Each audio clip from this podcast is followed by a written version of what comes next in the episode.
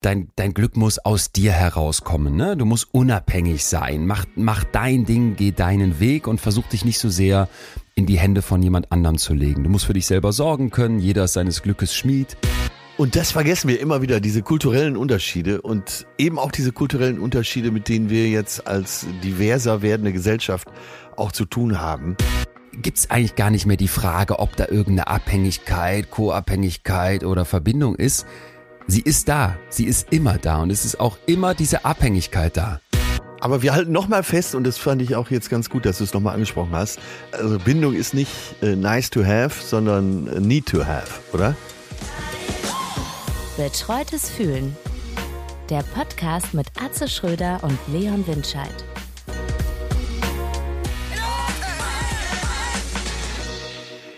Guten Morgen, Leon. Ein Festtag für Atze. mich. Ein Festtag. Wieso das? Ja, weil wir uns heute sehen.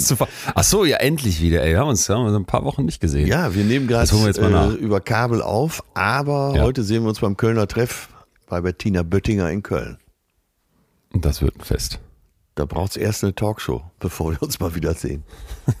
ja, äh, wir haben ja letztens schon geschrieben, dass wir dringend wieder diesen äh, Sofatanz bei dir veranstalten müssen, Ja. wie beim letzten Mal, als du die ein, zwei Flaschen äh, Champagner noch aus deinem Kühlschrank kramen konntest. Aber ich muss gestehen, es ist ganz gut, dass wir uns aktuell nicht sehen, weil du würdest dich, glaube ich, durchgehend über mich lustig machen.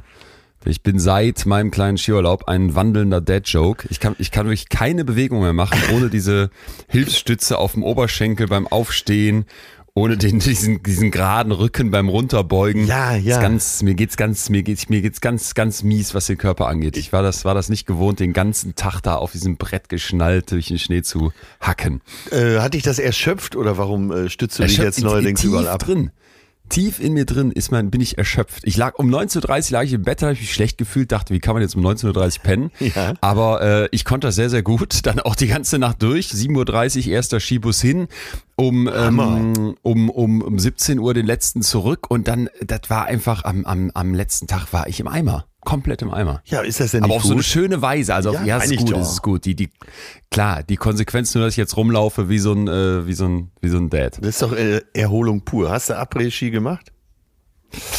Ich muss gestehen, irgendwie hatte ich dieses Jahr nicht so den Zugang. Das ist doch gut, Aber ich habe viele, viele interessante Beobachtungen gemacht. Das ist also im Après-Ski ist alles noch egal. Ja. Äh, Puff Mama Laila auf Lautstärke 1000. Dazu zwei so drei, äh, zwei drei tanzende Stripperinnen auf irgendwelchen, auf irgendwelchen Bierbänken. Und dann saufen alle Flying Hirsch. Und ich. ich. hatte das, ich kenne das, aber ich hatte das nicht mehr so vor Augen. Und ich habe bei jedem einzelnen Flying Hirsch gedacht, du kennst ja meine Ekelprobleme. Wer hat diese kleine Jägermeisterflasche, die jetzt schon im Red Bull steht, in dem Stimmt, anderen größeren stimmt. Glas, wer hat die schon in der Hand gehabt? Weißt du, normalerweise in der Gastronomie alles so, dass das alles darauf ausgelegt von den Prozessen, dass du nichts in der Hand hattest, was dann im Mund des Gastes landet. Ja. Aber diese Flasche hast du in der Hand gehabt, die wirkt in den Red Bull rein und dann schüttet, fuck, und ich war, ich war nicht im Modus. Ich war, ich stand da so und äh, war, war nicht im Après-Ski-Modus, nein. War aber auch nicht schlecht, tatsächlich. Aber du warst in Österreich, oder? Österreich, Ja. Meierhofen, da die Ja, Ecke. ganz ähm, Österreich ist ganz eine Eckbank, die bestehen nur aus Gastronomie. Das heißt, ein Österreicher kommt schon mit antiseptischen Händen zur Welt. Also da kann dir nichts passieren. Meinst du, ich hätte, hätte ein paar Flying Hirschs tanken können? Ja, also, ja, natürlich musst du auf dich aufpassen. Und ich bin auch beruhigt, dass du um halb So. acht abends schon im Bett liegst, weil äh, Ja. du bist ja mittlerweile systemrelevant.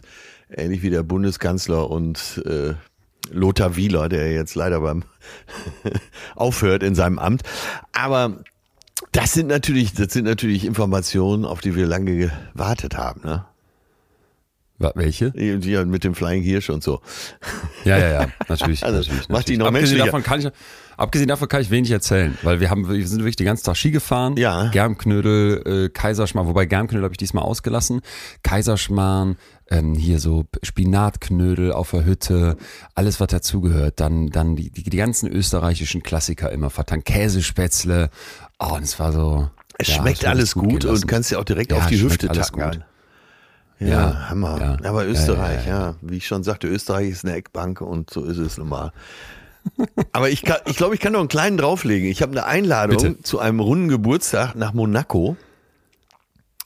Ein Freund von mir hat einen runden Geburtstag und feiert eben Ja. in Monaco und äh, hat dann geschrieben, dass er äh, Hotel und so geht alles auf ihn. Nobel. Und er möchte auf Geschenke verzichten und stattdessen spenden. bis hierhin alles gut, ne? Ja, ja, ja. Aber Spenden für den Jugendjachtclub Monaco.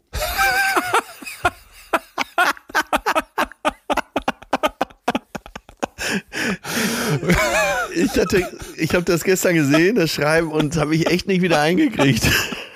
Ne, du denkst, du, du liest erst so Spenden und denkst, oh, das ist. Ja, und dann, dann kennt man ja selber, wenn man Spenden liest, Ja, allem, wie viel schenkst du dann? einem Wie viel so die Geld? zehn wichtigsten Sachen dieser Welt so durch die Großhirnrinde. ja. Aber äh, Jugendjachtclub Monaco wäre auch ich als Komiker nicht drauf gekommen. Wie viel Kohle gibt's dann? Ich finde immer so, es gibt ja, es gibt ja, gab ja früher in so, in der Schule gibt's ja immer so diese Diskussion. Wir haben, es gibt ja dann immer Gruppengeschenke Ja. und dann so die Frage, ja, wie viel ist das jetzt? Und bei uns war es früher immer so 10 Euro. äh, Oder vielleicht mal 15. Ja. Und dann wie viel, wie viel legst du da jetzt rein? Dann sitzt du da, ja, Jugendjachtclub Monaco, wie viel könnten die gebrauchen? Das ist geil. Ja, das ist sehr schön. Ja, vor allen Dingen, allein das Wort Monaco äh, lässt es ja nach oben schnell die Summe. Wenn es jetzt, sagen wir mal, Yachtclub Norderney gewesen wäre, hätte man gedacht, naja, komm, hier 20 Euro sind sie mir wert. die Jugendsegler. Sehr, sehr schön. Sehr, sehr schön. Aber da, Ähm, da kommst du ja, glaube ich, unter 200 Euro nicht weg. Ja, ach so, Geld, Geld, so dann, ah, ist das dann auch noch, wird, weiß man nachher, wer wie viel gegeben hat? Ähm, also er hat dazu geschrieben, dass um 17 Uhr, dass er dann quasi rumgeht. Das heißt, äh, der Meister beobachtet selber, wie viel gegeben wird. Das halte ich für einen ganz guten Move. Fände es natürlich noch besser, wenn es für einen anderen Jugendclub gewesen wäre. Ausgerechnet Monaco, ey, das ist so verrückt. Aber warst du schon, Also mal, warst du schon mal in Monaco? Nee. Das ist ja pures Klischee, Nee. also gelebtes Klischee auch. Es ist eins zu eins so mindestens, wenn nicht eins zu 1,2. da ist, da mangelt es an nichts. Also Die Laune ist extrem gut, weil alle sind, glaube ich, den ganzen Tag am Feiern und äh, shoppen. Und äh, ich muss zugeben, dass ich mich tatsächlich sehr darauf freue. Das wird eine lustige Veranstaltung. Ich finde halt sowas immer nicht schön. Ich war mal in Cannes. Ja, schön ist es nicht, Irgendwie nee. mit, mit, mit so einem Interrail-Ticket als 16-Jähriger und ich fand es erschreckend hässlich. Ja, das ist äh, natürlich in Monaco noch mehr, weil es sieht aus wie Berlin-Hellersdorf am Wasser, aber immerhin am Wasser. Ich war, ich war auf meinem Rückweg im deutschen Monaco in München. Ja, das ist ja das italienische Wort für äh, München, ist ja Monaco. Bis heute fühle ich mich schlecht, weil du mir das bei unserer großen, bei unserer großen Quizshow, bei unserem großen Quizshow-Auftritt bei Sabine Heinrich, glaube ich, zugerufen hast aus dem Hintergrund und ich das gehört habe und als Lösung rausgebrüllt habe äh, gegen Pina Atalaya, glaube ich, im Finale und es nicht selber wusste. Und da, damit quasi geschummelt habe, was ich hier gerne zugebe, weil wir haben ja am Ende dank mir leider dann doch verloren. Ja, aber gegen eine Journalistin, Journalisten Ja, ja, in Sachen ja. allgemeinen Ich hab's- ich hab's ist äh, nicht ehrenrührig, weil das ist ja deren Hauptberuf sozusagen. Ja, nicht verwunden habe ich allerdings noch meinen Besuch im, im deutschen Monaco dann entsprechend. Ich war, wir waren am letzten Tag noch fahren, Ja. Skifahren und sind dann zurückgekommen und ich hatte dann, ich, der, du bist ja, das, das saugt dich ja aus und du kannst ja gefühlt dann 17.000 Kalorien über Käsespätzle nicht reindampfen und abends hast ja nochmal Hunger. Ja. Dann kamen wir in München an und ich sagte schon so, oh, ich will, wir waren mit Freunden verabredet zum Abendessen. Ich sagte schon so, ich werde unsympathisch viel bestellen müssen. Und dann kamen wir in dieses Asiat, es hieß, wir gehen die asiatisch essen. Dann dachte ich, ah super, ich gehe in Berlin sehr, sehr gerne, sehr oft so äh, Wok essen, ne, äh, für 6,50 Euro. Und dann, äh, oder so ein Curry, so ein geiles Thai-Curry. Auf sowas hatte ich mich dann tierisch gefreut, dachte, ja, bestelle ich mir zwei, zweimal 6,50, 13 Euro. Komm dann da rein und dann kam noch so, da kam noch so eine Dreiviertelstunde, die man uns einfach sitzen ließ, irgendwann eine, eine dermaßen äh, wie soll ich sagen, äh, äh, eine Kellnerin, die dir zu verstehen, ich glaube, es war auch eine Chefkellnerin, die dir zu verstehen gab, du bist der absolute, weil du jetzt nicht hier so aufgestylt bist wie die restliche Münchner Schickeria, hatte ich, ja, fiel ich da schon negativ auf. Also ich war in ihren Augen offenbar absolute letzte Dreck. Ähm, sie erklärte mir dann auf der Karte, ich solle bitte mindestens drei Gerichte bestellen, weil es eine asiatische Tapas-Bar ist. Und bei Tapas werde ich ja immer schon allergisch, weil ich habe das Gefühl, du kriegst viel zu kleine Portionen für viel zu viel Geld verkauft. Dann habe ich drei solcher Tapas bestellt, also ich weiß nicht mehr, vegetarische Ente, äh, gebratener Reis. Reis dachte ich so, oh, das sieht hier schon teuer und nach wenig aus, dann muss ich stopfen. Und das dritte waren irgendwie Frühlingsrollen, vegetarisch. Und das, waren, und das war alles so für neun bis 16 Euro, Tapas. Dann kam das und dann lagen auf diesem Teller ungelogen so zweieinhalb Frühlingsröllchen, kleiner als die Kuppe meines kleinen Fingers. Und ich guckte so in die Runde äh, und habe mich so, hab mich dann so zufrieden gefühlt, als der Rest auch signalisiert, es wird nicht reichen.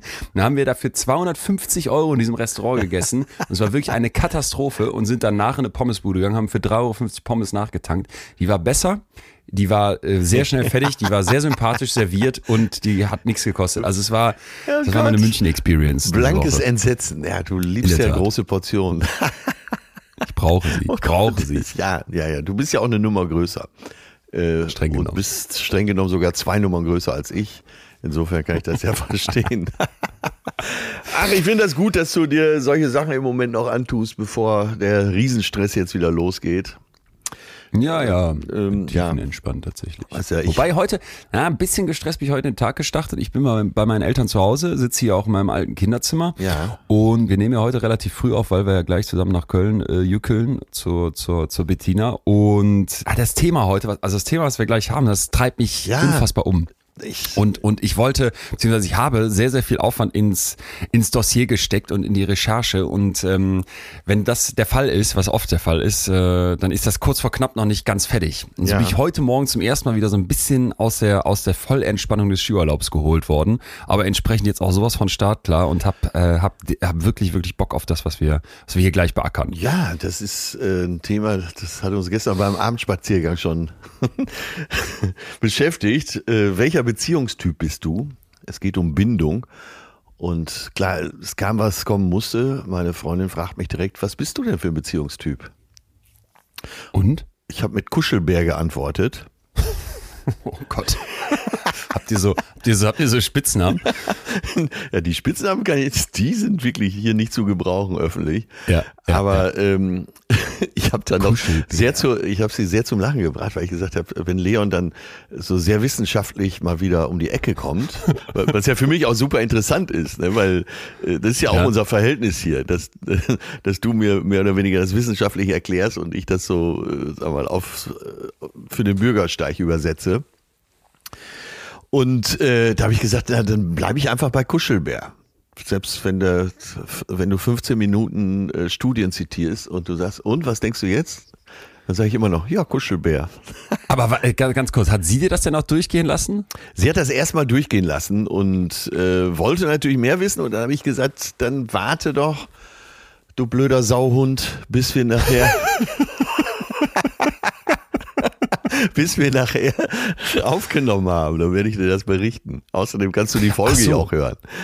Ach so, ja, das ist eine gute Idee. Okay, dann, dann können wir ja voll reingehen, weil mich, mich, mich kribbelt's hier schon. Ja, und wir, ja, ja. wir wollen heute also das Thema klären, welcher, welcher Bindungstyp sind wir und müssen dafür eine ganze Reihe von, von unglaublich spannenden Theorien aus der Psychologie mitnehmen, beziehungsweise Gedanken aus der Psychologie. Vor allem wird es um eine Theorie gehen. Erstmal aber so diese Grundidee, mit der wir starten wenn wir als Mensch durch die Welt gehen, gibt es natürlich bestimmte, bestimmte Dinge in unserem Hirn, die sind noch nicht fertig, wenn wir geboren werden. Ne? Der Mensch ist unglaublich unfertig. Das haben wir schon öfter beleuchtet und daraus auch schon abgeleitet. Das heißt, wenn du so unfertig auf die Welt kommst, musst du noch unfassbar viel lernen, man muss dir unfassbar viel beibringen. Dein Hirn wird geformt passt nicht ganz, finde ich, sondern es ist eher so, dass in diesen riesenhaften Synapsenurwald in deinem Kopf Wege geschlagen werden, Muster entstehen. Und ein Punkt dabei ist natürlich auch das Thema Beziehungen.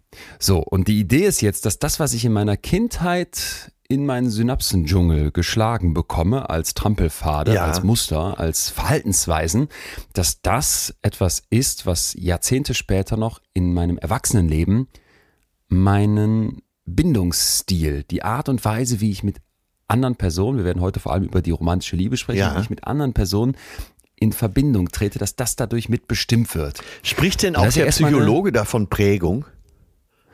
Ja, diese, Oder diese Mustern? Termini, da kann man sich oft drüber streiten, genau, aber ich, das wäre wär, wär durchaus denkbar. Ja, Es okay. gibt noch das, das Wort Schemata, ne, was so, das hatten wir ja auch letztens hier, was quasi so ein Zusammenschluss wäre von emotionalen Reaktionen, von Erinnerungen, die aufploppen, ähm, die, die einfach aktiviert werden können, beziehungsweise von uns aktiviert werden, wenn bestimmte Trigger gesetzt werden. Aber ich glaube, erstmal zu überlegen, ich lerne in der Kindheit bestimmte Dinge übers Menschsein, die später noch in meinem Erwachsenenleben wirken. Ja. Das ist ein, ist ein wichtiger Ausgangspunkt für, für heute. Und, es Und- gibt jetzt einen Mann, der, Ja, ja, äh, Darf, lass mich ganz kurz nochmal zwischenfragen, weil ich glaube, das ist heute elementar, dass wir äh, das setzen. Dass uns allen klar ist, dass was wir heute sind, wie wir uns verhalten, eben auch in Beziehungshinsicht, äh, Hinsicht, dass das alles eben auch darauf fußt, wie wir geprägt sind, wie wir mit welchen Mustern wir durchs Leben schreiten, oder? Ja, ich wollte gerade wurde ich schon, gerade wurde ich schon, äh, da dachte ich schon, jetzt muss ich hier reingrätschen, weil du sagtest, dass das alles und da dachte ich Vorsicht, Vorsicht, Vorsicht, werden wir gleich auch hören. Ne? Ganz so einfach ist es nämlich nicht und auch diese Okay. Idee, ja in deiner Ja. Kindheit wird alles festgelegt und dann ist am Ende bist du so wie du bist. Das ist falsch, das ist so nicht haltbar. Okay, gut. Aber dann hast du ja gesagt, es fußt darauf und dann fand ich es doch wieder okay, weil natürlich wird schon auch ein Fundament angelegt, aber dass das, dass das dann am Ende in Stein gemeißelt ist und so bleiben muss, das stimmt nicht. Klären wir aber gleich. Also erstmal hast du vollkommen recht, wenn du sagst, bestimmte Dinge in unserer Kindheit lernen wir, prägen uns, sind Erfahrungen, die wir machen, die nachhallen können, auch wenn wir noch viel älter sind. Das ist eine, ist eine wichtige Grundannahme der Psychologie. Okay, gut. Ja, ich, Ja. äh, Das fand ich jetzt wichtig, das nochmal eben zu klären. Ja, ja, total. Total. Und ich ähm, glaube, wir rollen das Feld heute von ganz, ganz vielen unterschiedlichen Sichtweisen auf und werden uns jetzt auch dem, was wir gerade angeschnitten haben, gleich noch in aller Tiefe widmen. Aber erstmal wollte ich dir einen Begriff reingeben, den ich sehr, sehr schön fand. Und zwar habe ich mit dem Psychiater und Neurowissenschaftler Amir Levine gesprochen von der Columbia University. Ja. Der hat ein Buch geschrieben, was heute immer wieder eine Rolle spielen wird. Und zwar, warum wir uns immer in den Falschen verlieben. Ja, ja. Was ja schon mal eine total spannende These aufmacht, ist eben ein Wissenschaftler, der sich mit, mit Bindung beschäftigt. Und der hat einen, ja, einen Begriff, der mich total abgeholt hat. Und zwar, ich sag's mal einmal auf Englisch, wenn man da tiefer einsteigen möchte, den Codependency Myth. Den Co-Abhängigkeitsmythos. ah, ja. Ja, hast, äh, hast, hast du das schon mal Ja, gehört? so? ja, ja, natürlich in verschiedenen äh, Zusammenhängen, speziell eben auch bei Alkoholismus, aber eben auch gerade in Beziehungen. Okay, ja, dann äh, weiß ich nicht, ob das jetzt neu für dich ist. Ich fand das ganz spannend, das nochmal aufzugreifen. Und zwar, dass oft uns so der Ratschlag gegeben wird in dieser heutigen Welt, dein, dein Glück muss aus dir herauskommen. Ja, ne? ja. Du musst unabhängig sein. Mach, mach dein Ding, geh deinen Weg und versuch dich nicht so sehr in die Hände von jemand anderem zu legen. Du musst für dich selber sorgen können. Jeder ist seines Glückes Schmied. Das sind alles so Begriffe, die wir kennen. Ja. Und in dem Moment, wo du jetzt das Gefühl hast oder das auch auslebst, dass du abhängig bist von einer anderen Person, von deiner Partnerin, von deinem Partner und merkst, boah, ich, ich, na, ich, ich weiß es nicht, ich bin so richtig verstrickt mit der und wir, wir haben vielleicht nicht mehr so klare Grenzen voneinander, dann würde man, äh, zumindest viele Leute denken das vielleicht, sagen, oh, das ist aber, das ist aber echt schlecht, ne? Ihr habt irgendwie so eine Co-Abhängigkeit und der eine hängt vom anderen ab, um, umgekehrt. Ja, so eine und Symbiose auch. Eine Symbiose, vielleicht Symbiose klingt ja schon fast wieder positiv. Wenn wir jetzt erstmal bei dem Negativen bleiben, Oh, oh. dann finde ich müsste, ja, finde ich müsste das so in die Richtung gehen. Ja. Du kannst, du kannst gar nicht ohne den anderen oder du hast keine eigene Meinung mehr und so weiter und so fort. Und da musst du klare Grenzen ziehen, was wir hier auch letzte Woche hatten. Jetzt schlägt dieser Amir Levine als Bindungsforscher aber vor, dass wir das mal anders sehen und sagen, hey, wir haben ganz, ganz viele Untersuchungen und eine habe ich mal rausgepickt, die zeigen, diese Idee, dass der Mensch unabhängig sein muss, dass der für sich als Individuum stehen muss, losgelöst von anderen, bloß nicht in irgendeinem Abhängigkeitsverhältnis, die ist nicht haltbar oder da spricht ganz, ganz viel gegen. Zumindest ist sie nicht so radikal. Das ist, sinnvoll. äh, das ist interessant. Das äh, widerspricht ja genau äh, dem Trend.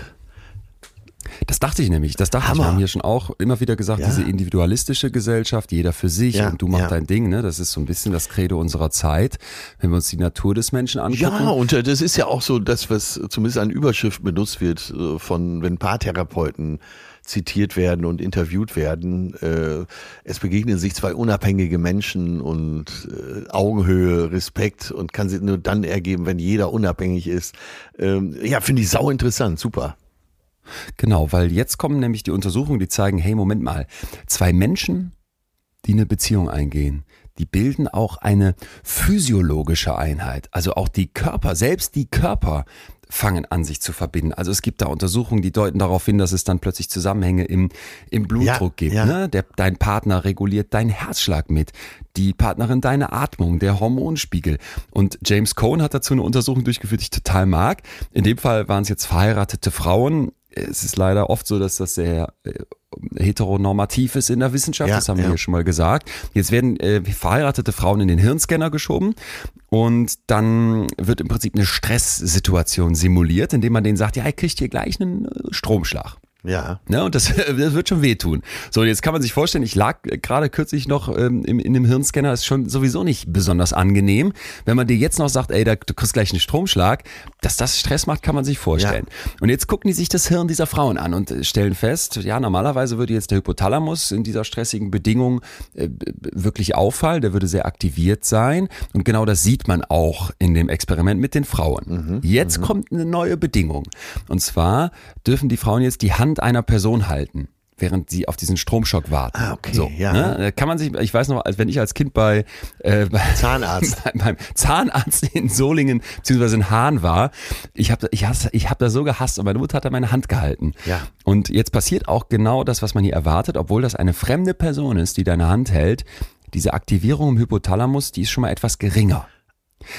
Jetzt kommt der letzte. Das kann man direkt sehen, ganz deutlich. Das kann man scheinbar direkt sehen. Ja. ja.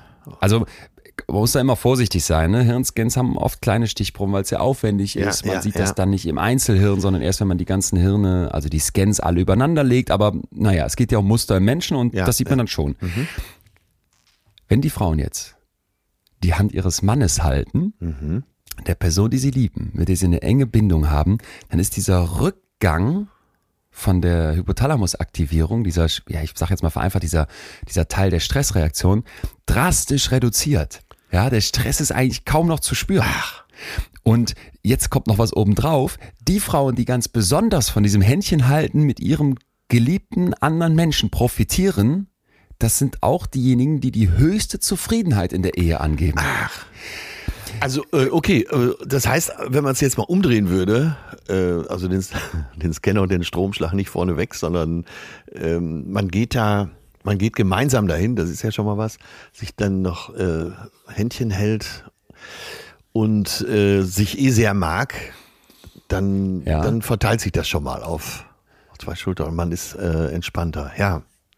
Ja, das ist im Prinzip so ein bisschen dieses geteiltes Leid ist halbes Ja, Leid, ja. mein Schmerz ist dein Schmerz und ich, ich finde das deswegen so schön, weil das jetzt eine Studie, ich könnte dir noch weitere erzählen, die in eine ähnliche Richtung gehen. Ja. Aber im Endeffekt geht es darum, dass wenn wir uns verlieben, sich selbst diese Grenzen unserer Körper, die, die dir ja total physisch vorkommen, hier fängt mein Körper an, da drüben deiner, selbst die weichen sich ein Stück weit auf. Das, das Schmerzempfinden, da gibt es noch andere Untersuchungen, äh, kann auch geteilt werden. Ne? Wenn Ja, du dir ja. weh tust und dabei aber daran denkst, dass du ja noch einen Partner hast, dann wird das ein Stück weit mit auf den über, also teilst du das wirklich. Und ich finde das deswegen so interessant. Total. Weil- interessant. Erstes kleines Zwischenfazit. Sobald wir uns eine Partnerin, einen Partner aussuchen, gibt es eigentlich gar nicht mehr die Frage, ob da irgendeine Abhängigkeit, Co-Abhängigkeit oder Verbindung ist. Sie ist da. Sie ist immer da. Ey, Und das es ist auch Wahnsinn. immer diese Da- Abhängigkeit Das, da. das, da muss jetzt ein dicker Rahmen drum. Weil das ist ja das, was immer mal bezweifelt wird. Gerade so äh, in der zeitgeistigen Diskussion zu, im Moment, dass gesagt wird, ja, man, äh, genau was du schon sagtest, ne? äh, man macht sich nicht abhängig, bleibt eigenständig. Also es ist ja fast das größte Plädoyer und das größte Argument für eine Partnerschaft. Ja, und ich, ich finde es schön, dass es äh, dich auch so aus, aus der Reserve lockt, weil ich habe mir ja auch notiert, ey, das, das muss man sich, finde ich, erstmal echt sacken lassen, weil diese Abhängigkeit eben eine Tatsache ist. Das ist keine Entscheidung, das ist kein Mangel, das ist nichts Schlechtes an dir. Das ist menschlich. Das ist menschlich. Und ich habe mich auch gefragt, so, wenn ich jetzt über mich selber nachdenke, ich hätte halt so gesagt, ja, ich bin, bin ein autonomer Typ und ich will, will auch so mein Ding machen, ne? Und, und spüre dann aber, wenn ich mal einen Schritt weiter denke und so ganz ehrlich mich reinfühle und an die Beziehungen denke, die ich so habe, dass mir diese Abhängigkeit zu, zu anderen Menschen, und wenn man das Wort schon ausspricht, denkt man an was total Negatives, dass mir das aber eigentlich gut tut. Ja, stimmt, genau. Dieses Oder? Wort Abhängigkeit ist natürlich, äh, klar, durch andere Bedeutung äh, total negativ besetzt und gerade eben auch in der Paarbeziehung. Und das finde ich so sensationell, weil ich könnte jetzt äh, die, äh, Spiegel von der letzten drei Jahre aufschlagen oder auch die Süddeutsche und die Überschriften, zumindest das, was aus den Interviews mit Paartherapeuten rausgezogen wird, ist doch immer das, bleib, um- bleiben Sie unabhängig, bleiben Sie eigenständig. Und Ja. das ist jetzt zum ersten Mal, wahrscheinlich seit Jahren oder überhaupt, dass ich höre, nein, das ist was Gutes. Das ist was Gutes, Ja. auch äh, eine gewisse Eigenständigkeit aufzugeben, weil man zusammen vielleicht noch mehr erreicht. Und ich finde, wie, wie immer müssen wir schon relativieren, bevor wir jetzt ne, sagen, das ist pauschal was Gutes, weil wir können uns natürlich Beziehungsabhängigkeiten vorstellen, die total negativ Ja, sind, giftig sind. das hätte ich eben fast beim Hirnscanner gesagt äh, und Ja. an drohenden Schmerz, dass wenn du mit jemandem gehst, der äh, mit dem du vielleicht verheiratet bist, den du aber nicht leiden kannst, dann haut das ja alles nicht mehr hin. Stell, ja, und, äh, stell, dir das mal, vor- stell dir das mal vor, du kommst aus diesem Hirnscanner raus und da guckt der Doktor dich so mit so einem Blick nach unten an und sagt, ja, Frau Schmidt, ähm, äh, also bei Ihnen hat das jetzt gar nicht funktioniert. Wir holen mal den äh, Berthold Schmidt rein und fragen den mal. Dann sagt er, was ist denn los, was ist denn los? Und dann so, ja, Schatz, ich lieb dich nicht. Ich hab's hier im Hirnscanner gesehen. Oh Gott. Ja, oder sie sagt direkt, was das das ist Arschloch bloß im Wartezimmer. ja, man, man lacht drüber. Warum lacht man drüber? Es oft so der Wahrheit entspricht. Aber egal, darum geht's ja jetzt auch nicht. Wir sprechen ja von, von äh, und das ist ja das, was wir alle anstreben dann, wenn wir in eine Beziehung wollen, dass es eben funktioniert und nicht, dass man da die letzten 30 Jahre gemeinsam in Hass verbringt. Hatten wir übrigens auch Total. schon mal hier gemeinsam einsam. Da kann das ja nicht funktionieren. Wir reden ja von Beziehungen, äh, wo man sich mag und ergänzt. Richtig, aber, und das ist ein gu guter Punkt, um zum, zum nächsten zu kommen, was wir jetzt brauchen, um das ganze Thema aufzu aufzugreifen. Wir reden von Beziehungen, die funktionieren, wo man sich mag, wo man sich im Idealfall liebt, aber es ist ja nicht mal einfach. Und es gibt ja hier auch jetzt nicht einfach schwarz-weiß, die Frau Schmidt, die vielleicht überhaupt keinen Bock mehr auf ihren Berthold hat, sondern es gibt vielleicht auch Mittel, Mittelwege, wo man sagt, ha, ist das jetzt, passen wir zusammen, liebe ich die wirklich und so weiter. Und die Ja. Idee, und da muss jetzt ein Mann gleich zu Wort kommen, der wirklich, wirklich viel in der Psychologie bewegt hat und bei dem es dann um Bindung geht. Denn wir waren jetzt ja schon ein bisschen weiter, wir waren jetzt bei Erwachsenen im Hirnscanner, wo man sehen kann, hey, es gibt Abhängigkeit und es gibt engste Verbindungen zwischen Menschen, die sogar auf so einer körperlichen Schmerzebene irgendwie eine Rolle spielt oder bei Stressempfinden. Und wir fangen jetzt aber mal ganz vorne im Leben an, und zwar bei Kindern, um zu verstehen, wo kommt das eigentlich her? Und wieso ist der Mensch ein so Ja. bindungsorientiertes Wesen von Natur aus? Und da brauchen wir den englischen Psychiater und Psychoanalytiker John Bowlby, der 1907 geboren wurde. Und ich dachte, den will ich dir so ein bisschen vorstellen, Ja. weil das doch sehr, sehr wichtig ist, um nachher zu begreifen, was der wirklich, wirklich Faszinierendes in die Psychologie eingebracht hat. Leon, mal äh, kurze äh, Meinungsfrage zwischendurch. Was denkst du, warum ist das nicht so populär im Moment, das so zu sagen? Einfach äh, wegen der Individualisierung unserer Gesellschaft? Du meinst es jetzt, dass Abhängigkeit auch etwas Ja. sehr Menschliches und Gutes ist? Äh, wie gesagt, ich lese nur die Überschriften, äh, bleiben Sie unabhängig, trotz Beziehung und so weiter. Und äh, das wäre doch mal eine Headline, wenn man jetzt schreiben würde, äh, der und der Werden Sie abhängig? anerkannte, naja, anders ausgedrückt, aber Beziehung macht glücklich, Beziehung äh, macht dich stärker und Beziehung ist gut. Sich, lassen Sie sich drauf ein, geben Sie einen Teil auf. Ja, also was mich total umtreibt seit, seit längerer Zeit schon ist, dass ich, dass ich an vielen Stellen so ein, so ein Pro und Contra sehe. Ja. Und ich, das ist wit- witzig, jetzt wo du das fragst, Also- was bei mir im Kopf klickt von, von Sonntag. Wir waren Ja, in München okay. dann auf dem Rückweg und waren in der, in einer Simone de Beauvoir Ausstellung im äh, Literaturhaus, glaube ich. Und das war äh, wirklich, wirklich, es war einfach nur toll. Also es war, die, diese Frau ist total bewegend, ihre Arbeit ist total bewegend. Du hast das Gefühl, oh mein Gott, die hat das vor, was muss ich rechnen, 60, 60 Jahren oder so geschrieben und es ist so aktuell. Und Äh, nimmt- passt ja also auch so zum Thema. Weil Passt total zum Thema. Es geht um, es geht darum, wie die Männer damals mit Frauen umgegangen sind. Es geht um das Patriarchat, es geht um Sexismus, es geht um die Rolle der Frau. Und es war, und jetzt kommt der Punkt, ähm, super spannend, weil sie da auch in vielen Interviews ähm, zu Wort kommt. Es war dann ein Moment, wo sie so sagte, die Liberalisierung von Sex Ja. Und von Liebe, ne? Weg von der, von der starren Moral der Kirche, weg aus diesem, hey, du bist die Tochter vom Hufschmied, ja, dann heiratest du natürlich die Tochter vom, weiß ich nicht, vom Fischer im Dorf, weil das passt ganz gut zusammen und die beiden haben auch noch die Grundstücke nebeneinander. Also hinzu, du darfst lieben, wen du willst Ja, und ja. Sex Positive haben wir ja hier auch schon mal ähm, kurz angeschnitten. Alle Schleusen all geöffnet sozusagen. Alle Schleusen geöffnet, alle, alle oder viel, viel, viel von so starren Grenzen bricht weg.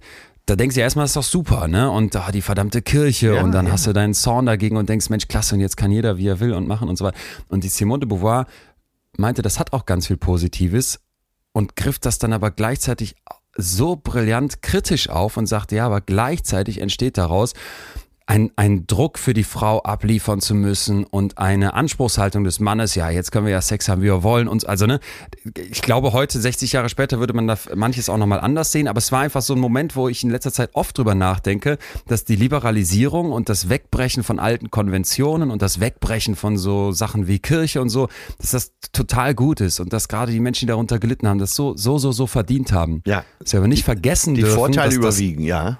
Die Vorteile mit Sicherheit überwiegen die, dass wir aber nicht vergessen dürfen, dass das auf der anderen Seite ja auch Kehrseiten haben kann.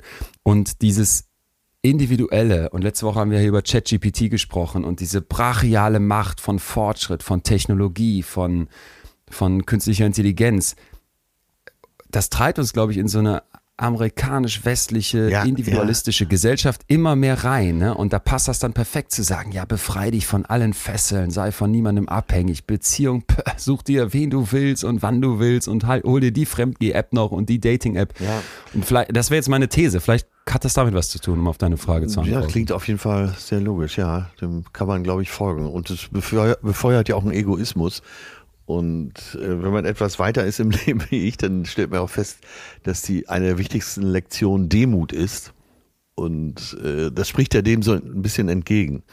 Und Ja. äh, demütig allem gegenüber zu sein, ist ja das, was man, was einen das Leben lehrt. Im günstigsten Falle. Ja, Entschuldigung, aber ich wollte mal deine Meinung dazu Nee, nee, wissen. schöner Punkt. Finde äh, find ich, ähm, ich mag das ja auch, wenn man sich hier ein bisschen mal in Abständen vergaloppiert. Ich wollte dir das eh mit Simone de Beauvoir noch erzählt haben, weil diese Ausstellung wirklich so empfehlenswert ist. Wir waren aber, äh, hast du recht, eigentlich bei der Stelle, wo ich dir John Bowlby vorstellen möchte, ja? Und äh, warum ist dessen Geschichte wichtig? Wenn wir jetzt heute über Bindung sprechen, über Bindungstypen, wir kommen ja gleich zu den verschiedenen Bindungstypen und versuchen dann auch mal festzustellen, welcher ist man denn, dann wirkt das für, vielleicht heute für einen so ein Stück weit selbstverständlich oder man hat zumindest schon mal davon gehört. Hier sind wir ja aber noch in einer ganz anderen Zeit. Also 1907 wird dieser Mann geboren in so eine obere Mittelschichtsfamilie in, in London und der wird jetzt als eins von sechs Kindern großgezogen. Ja. Äh, Allerdings, und das ist jetzt wichtig, ist seine Hauptbezugsperson eine Nanny.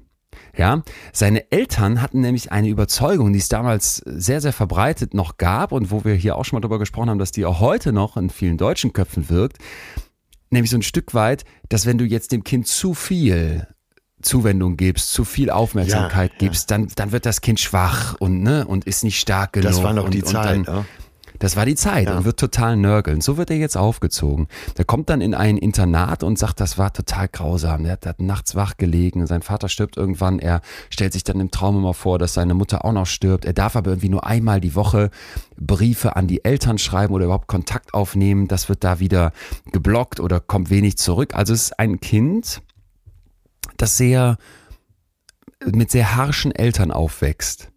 Und er sagt dann später auch, ich hätte nie mal, ich hätte nicht mal einen Hund in dieses Internat im Alter von sieben Jahren geschickt. Also er, er leidet im Prinzip unter fehlender elterlicher Fürsorge und Zuwendung. Ah, er leidet auch. Er leidet. Es ist wirklich etwas, was ihn, was ihn fertig macht. Ja. Wir hören gleich, was dann aus diesem Kind wird, weil der legt eine unglaubliche Karriere hin und da gibt es auch sehr spannende Wendungspunkte. Aber erstmal habe ich mich gefragt, wenn du jetzt an deine Kindheit denkst, wir wollen ja heute verstehen, was hat mein, mein Beziehungsverhalten im Erwachsenenalter, vielleicht auch mit meiner Kindheit zu tun, deswegen mal der Blick in unsere Kindheit.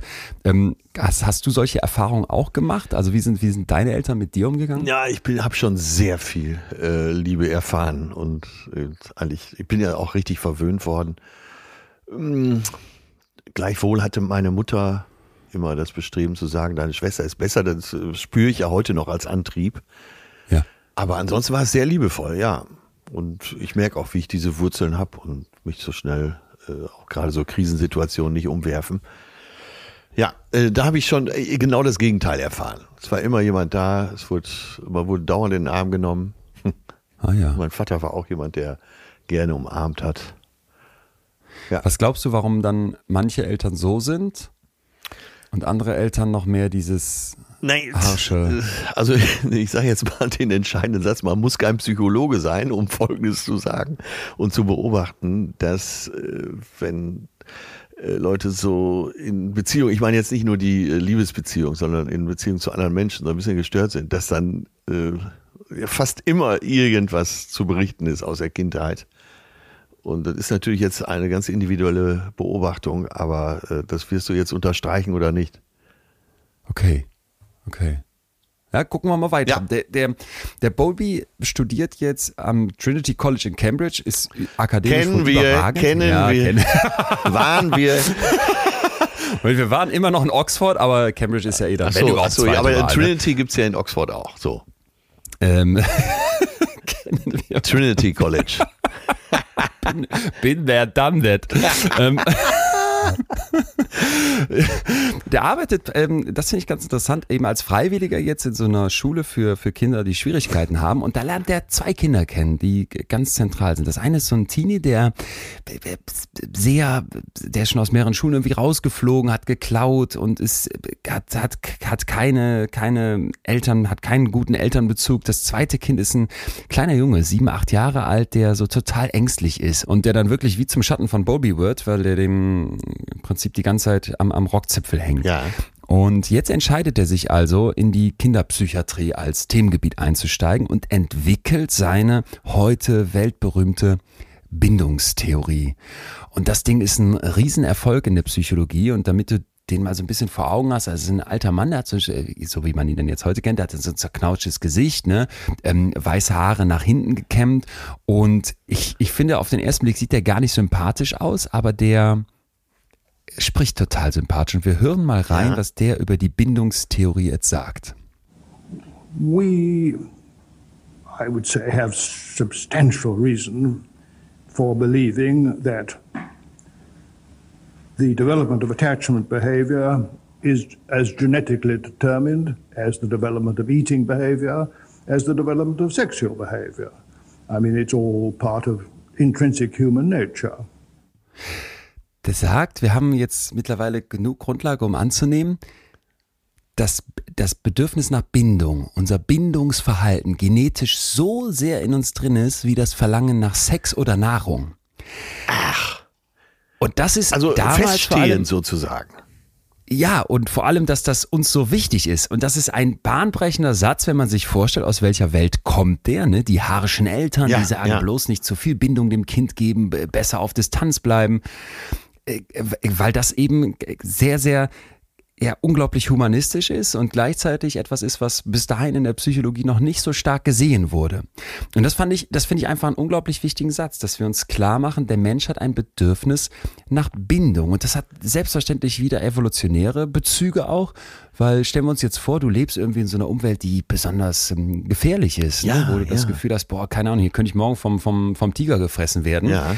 Oder da hinten ist eine giftige Schlange im Gebüsch und es gibt auch zu wenig Essen. Dann wärst du vielleicht jemand, der sagt, ja, ich sollte gar nicht so viel Energie da reinstecken, hier mit einer Person eine enge Beziehung aufzubauen, weil wer weiß, wie lange die da ist, ne? Und wer weiß, wie lange ich noch da bin. Vielleicht muss ich irgendwie anders gucken, klarzukommen und entwickelst dann einen Bindungsstil, der im Zweifel ganz anders ist, als jemand, der merkt, ah, okay, hier in dieser Umwelt, da bin ich sicher, ich kann mich verlassen und um jetzt weiterzukommen, um mich weiterzuentwickeln, um zu, zu aufzublühen, da kann und sollte und darf ich mich mit anderen verbinden und wirklich enge Beziehungen eingehen. Ja. Und wenn du dir jetzt vorstellst, ja, was macht die menschliche Spezies so aus? Ne? Wieso sind, ist, sind wir so erfolgreich bis zu dem Punkt vielleicht, als wir auf die Idee kamen, diese Welt hier anzuzünden? Dann denke ich oft, das ist diese Fähigkeit von uns, unglaublich komplexe, unglaublich enge Beziehungen einzugehen, viel auf Bindung zu setzen ne? und dass das im Zweifel in Momenten, wo du dann sonst allein in der Wüste gesessen hättest und gefragt hättest, shit, wie soll ich jetzt eine Gazelle erlegen ohne, ohne einen ganzen Trupp von Menschen Ja. und ohne äh, noch andere, die vielleicht zu Hause ähm, im, im Dorf sind und so weiter, dass da diese Idee von Bowlby halt eben ganz klar mit herkommt und auch unterstrichen wird. Der Mensch ist ein Bindungstier. Ja, und würdest du denn sagen, dass in dieser Zeit, in der wir gerade leben, ähm, die äußeren Umstände das so ein bisschen aufweichen? Weil, äh, also offensichtlich, Das ist ein sehr, sehr, sehr schöner Punkt. offensichtlich äh, kann man ja auch alleine sehr gut klarkommen. Mittlerweile. Und, dem- und noch vor 50 Nein. Jahren äh, Okay. war das Setting anderes. Ich muss ich, würde ich da sofort ganz laut widersprechen. Ja. Wenn wir uns klar machen, Homo sapiens, unsere Spezies gibt es seit 300.000 Jahren. Das ist noch nicht mal so lang, ne? wenn wir uns vorstellen, dass unsere Vorfahren, die uns auch schon sehr ähnlich dann waren, noch mal viele Millionen Jahre davor schon existiert haben. Ja. diese Natur des Menschseins ist in uns drin. Ja. Und mit all dieser Vergangenheit, die heute noch in deinem Hirn sitzt, in deinem Aufbau sitzt, in deinem Wesen sitzt, Ja. Machst du nicht einfach Schluss, weil du auf die Idee kommst, das Internet zu erfinden und zu sagen, wir haben jetzt eine Dating-Plattform Ja, ja, und genau, darauf bringt dir das ich- Essen von Amazon Fresh vor die Tür und du musst dem Fahrer nicht mal Danke sagen, weil der ist dir scheißegal. Ja. Wir sitzen in einer Welt, wo uns vermittelt wird, du als Individuum, du als Einzelperson kannst total gut klarkommen, mach dein Ding, zieh das durch und dann wirst du alleine erfolgreich. Ja, ja. Das, aber leben damit total gegen unsere Natur. Äh, Wollte ich gerade sagen. Äh, Und wir sehen ja, dass es uns nicht glücklich macht. Einsamkeit tötet. Hammer. Ja. Ja, und das liegt, kommt nicht von irgendwo, sondern es liegt daran, dass wir Menschen in unserem Kern auf Bindung angewiesen sind. Aber äh, merkst du, wie groß das ist und wie toll das ist, was du gerade sagst? Und wie eindeutig das auch ist? Ich könnte eine Beziehung, könnte eben auch nicht. Aber nein, wir brauchen es. Wir brauchen das. Wir brauchen das. Mein Vergleich immer aus der Corona-Pandemie war Skorbut, äh, als wir diesen Moment hatten, dass wir andere Menschen nicht in den Arm nehmen konnten, als wir, Ja. viele von uns auch dann sehr isoliert waren. Da hat man gemerkt, mir fehlt was. Ja, ne? ja, und ja. ich denke mir dann immer, das ist so wie die Seefahrer, die früher in, in See gestochen sind und dachten, ja, wir haben hier, hier Pökelfleisch dabei und weiß nicht was, irgendwelche, keine Ahnung, was Zitronen. sie noch an Essen dabei hatten. Ja, eben keine Zitronen am Anfang. Äh, Und deshalb sind die Zähne Skorbut. ausgefallen, die sind verfault und haben, sind krank geworden. Und erst als man verstanden hat, ey, du brauchst Vitamin C und die angefangen haben, irgendwie Zitronen oder Orangen mitzunehmen, Stimmt. konnten die überleben. Sir Ne? Francis Drake gedacht, hat das beobachtet, ja. Ja, und ich dachte in der Corona-Pandemie, das merken wir doch gerade auch. Wir kriegen Skorbut, wenn man uns die Sozialkontakte entzieht. Und ja, also ich glaube, der, der Punkt, dass der Mensch ein Bindungswesen ist, den können wir nicht dick genug unterstreichen. Gut. Und egal, was dir diese moderne Welt vorgaukelt, das steckt in dir drin. Und jetzt kommt der Moment, wo wir von diesen Überlegungen von Bowlby, der das als erster Mal so in diese psychologische Richtung ganz klar gebracht hat und eben diese Bindungstheorie auch formuliert hat. Wenn wir von da jetzt weitergehen, Ja. dann merken wir aber auch, ah, so wichtig und so zentral das mit der Bindung ist, so schwierig kann das sein. Ne? Ja, ja. Aber äh, das müssen wir, wir müssen ja jetzt äh, uns auf den Stand bringen. Ein Zwischenfazit. Also äh, das können wir jetzt schon mal annehmen. Und von diesem Mach Punkt du. aus gehen wir jetzt weiter, oder? Ja, genau. Doch, ja, das, ja, total. Wir sind, wir sind Bindungswesen. Ja. Und wir lernen als Kinder, äh, auf was wir uns verlassen können, wie wir uns in unserer Umwelt verhalten, ne? immer mit dem Grundbedürfnis Bindung Richtig. sicherzustellen. Und es gibt ja den äh, Michael Nass, der hat, glaube ich, vor zehn Jahren geschrieben, äh, Generation beziehungsunfähig. Da sagen äh, viele deiner Kolleginnen und Kollegen, sagen völliger Quatsch. Trotzdem war das Buch natürlich ein Riesenerfolg und seine Vorträge sind sehr erfolgreich. Ja, es passt vielleicht auch in diese Zeit. Ne? Du Ja. sitzt da und denkst, boah, ich bin beziehungsunfähig und ich würde auch in meinem Umfeld sagen, dass da viele, glaube ich, mit genau dieser, dieser Angst hadern. Naja, Und aber äh, Beziehungen scheitern. Ne? Michael Nass hat ja äh, wahrscheinlich einfach so eine Stimmung der Zeit aufgefangen. Total. Das wäre hier total. Ich erinnere mich auch noch, es war ein Riesenerfolg. Es war ein Und Riesenerfolg und äh, ja, Ja. wie gesagt, viele äh, praktizierende Psychologen, äh, eben auch Therapeuten, sagen, nee, stimmt nicht. Ja, und nichtsdestotrotz, warum trifft er da so einen Nerv der Zeit? Ja, weil es eben auch nicht immer einfach ist mit der Bindung und weil es vielleicht schon auch Leute gibt, die sagen, boah, ich tue mich wirklich schwer mit Beziehungen. Ach, da kann doch jeder, äh, Entschuldigung, ich, äh, ich hätte mich jetzt schon fast wieder aufgeregt, aber da kann ja jeder, äh, der in einer Beziehung ist, mitreden. Und äh, so sehr man sich auch liebt, gibt's ja immer Tage, wo man denkt, ach Gott, hm, heute ist besonders schwer. Ja, ja, ja. Ja, total, total. Ne, und- und das vielleicht auch ein, Und, ja, und das gehört ja hier heute auch mit rein, dass man äh, eben feststellt, ja, es ist wichtig und äh, es geht ja eben drum, was bin ich für ein Typ? Wie gehe ich damit um? Darum geht's, ne? Und da können wir jetzt auch hinkommen. Die haben dann in verschiedensten Untersuchungen beobachten können, dass eben Kinder, die, je nachdem, wie sie aufwachsen, ne, ob sie jetzt eher so ein zuverlässiges Umfeld haben oder eher ein unzuverlässiges Umfeld haben, dass die sehr unterschiedlich in ihrer, in ihrem Bindungsverhalten sich entwickeln. Ja. Und jetzt kommt der Punkt, wo wir drei verschiedene Bindungsstile, man könnte eben auch sagen Beziehungstypen brauchen, die so die Theorien der Kindheit mit angelegt, mit geprägt werden und später im Erwachsenenalter wirken. Und der erste, den wir uns mal angucken, wäre der sichere Bindungsstil. Also sicher würde heißen, mh, ich bin in einer Beziehung liebevoll, ich bin warm, das ist für mich selbstverständlich, dass ich ähm, es genieße, intim zu sein. Ich mache mir da keine allzu großen Sorgen um die Beziehung. Ich freue mich daran. Ne? Ich habe gar nicht so ein Gefahrenradar an, sondern ich sitze da wirklich wie die Made im Speck und alles ist gut. Äh, So. okay, äh, Der- kein Gefahrenradar. hab ich mir Kein gerade Gefahrenradar, das Mhm. finde ich, finde ich auch ein, finde ich ein ganz Der schönes Bild, das brauchen wir sichere, gleich der sichere Der sichere. Beziehungstyp. Ja. Ja, genau. Und ne, da gibt's dann so verschiedene Fragebögen, zum Beispiel den Experience in Close Relationship Fragebogen. Und da wird sowas abgefragt wie, ja, mir fällt das leicht, mit meinem Partner, meiner Partnerin zärtlich zu sein. Ich fühle mich wohl, dass ich von jemand anderem abhängig bin. Ne? Oder ich wandle das jetzt alles mal ein bisschen ab, so in die Richtung vielleicht auch. Ich glaube schon, dass die meisten Menschen ehrlich und verlässlich sind. Ne? Also was habe ich auch für ein, für ein Bild von anderen? Rund 50 Prozent der Menschen fallen in diese sichere Bindungskategorie, was ja, finde ich auch. Da denkst du erstmal, ach, unsere Welt ist so kaputt, aber rund die Hälfte lebt so. Da hätte ich niemals drauf getippt. äh, was würdest du, was würdest du sagen? Trifft das auf dich zu, dieser sichere Bindungstyp? Ja, doch. Fühlst du dich? Ja. Ja, ja. ich hatte sehr wenig Beziehungen nur in meinem Leben und hatte die auch sehr gerne.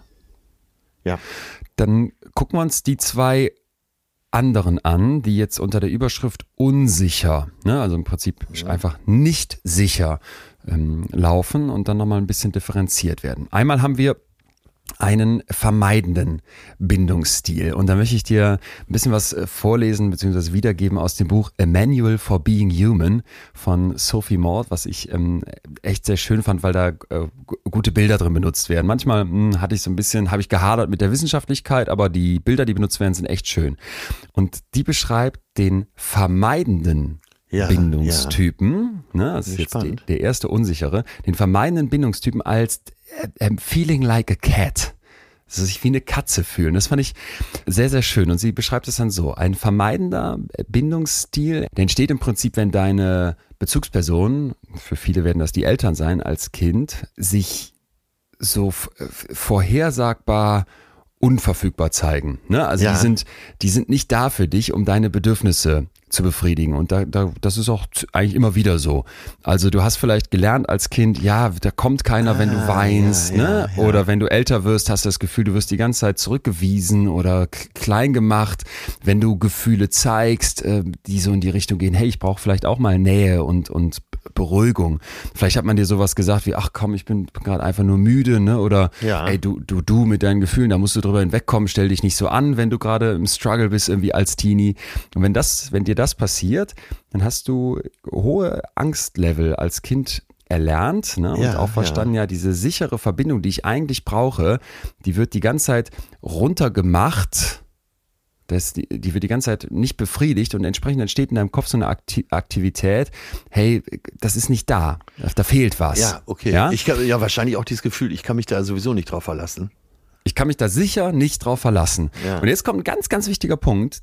Der Mensch ist ja nicht dumm. Ja. Und Kinder sowieso nicht. Und der Mensch ist ein anpassungsfähiges Wesen. Und deswegen fängst du jetzt an, dich anzupassen, um trotzdem zu überleben. Ja, ne? ja, Wir haben ja, ja. eben gesagt, ey, wenn du in einer ganz sicheren Umwelt aufwächst, super, ne? Dann ähm, fühlt sich wohl, wie die Made im Speck. Aber wenn du jetzt Ja. unsicher bist, dann gibt der Mensch das Leben ja nicht auf, sondern versucht klar zu Ja, genau. Und ein anderes Konzept her. Hm. äh, Genau. Das heißt, man hat dir beigebracht, ey, deine Emotionen oder deine Bedürfnisse, oh, jetzt stell dich nicht so an oder die werden, da gehen wir eh nicht drauf ein, deswegen versuchst du die zu minimieren. Oder vielleicht sogar in Anführungsstrichen besser, die, die loszuwerden. Ja, ja ich ja. zeige keine Gefühle mehr, ich ziehe mich zurück, ich brauche keinen emotionalen Support und ich brauche auch keine Nähe, das lasse ich gar nicht zu, Ja. weil ich merke, das kriege ich eh nicht und das wird nicht befriedigt. Und deswegen versuche ich meinen meinen Kopf im Prinzip so zu trainieren, wenn da was aufploppt, was irgendwie Bedürftigkeit oder Nähe einfordert, mach das nieder. Ja, ja, okay. Ja, äh, ja aber es ängstigt einen ja vielleicht auch. Ja, genau. Das, das haben So wir eine gerade Nähe, schon gesagt, ja. dass Angst dann, total, genau was du sagst, dass da Angst eine, eine riesige Rolle spielt. Und äh, vielleicht hast du auch für dich dann gelernt, naja, ich, ich gehe gar nicht so nah auf meine Bezugspersonen ein, meine Eltern zum Beispiel, weil ich die ganze Zeit Angst davor habe, von denen zurückgewiesen Ja, zu werden. ja. Mhm. Und diese Angst möchte ich gar nicht, dass die aktiviert wird. Ja, das heißt, vielleicht ist in deinem Kopf so ein bisschen dieser Modus entstanden, wenn das auch eigentlich zu plump ist, aber ich sag's mal so, Logik über Emotion. Ja, ja, Ne? ja. Ich distanziere Ja, mich, okay. Mhm. Gefühle habe ich im Griff, ich, ich fixiere mich, wenn ich Probleme habe, auf mich und versuche das alleine durchzuziehen, ohne andere. So. Und das Problem ist jetzt, die Angst, die dabei in dir wirkt, das haben wir hier in der Angstfolge besprochen, die ist ja nicht weg. Ja. Und auch dieser ganze negative Stress, der ist ja nicht einfach weg, der geht in dich rein.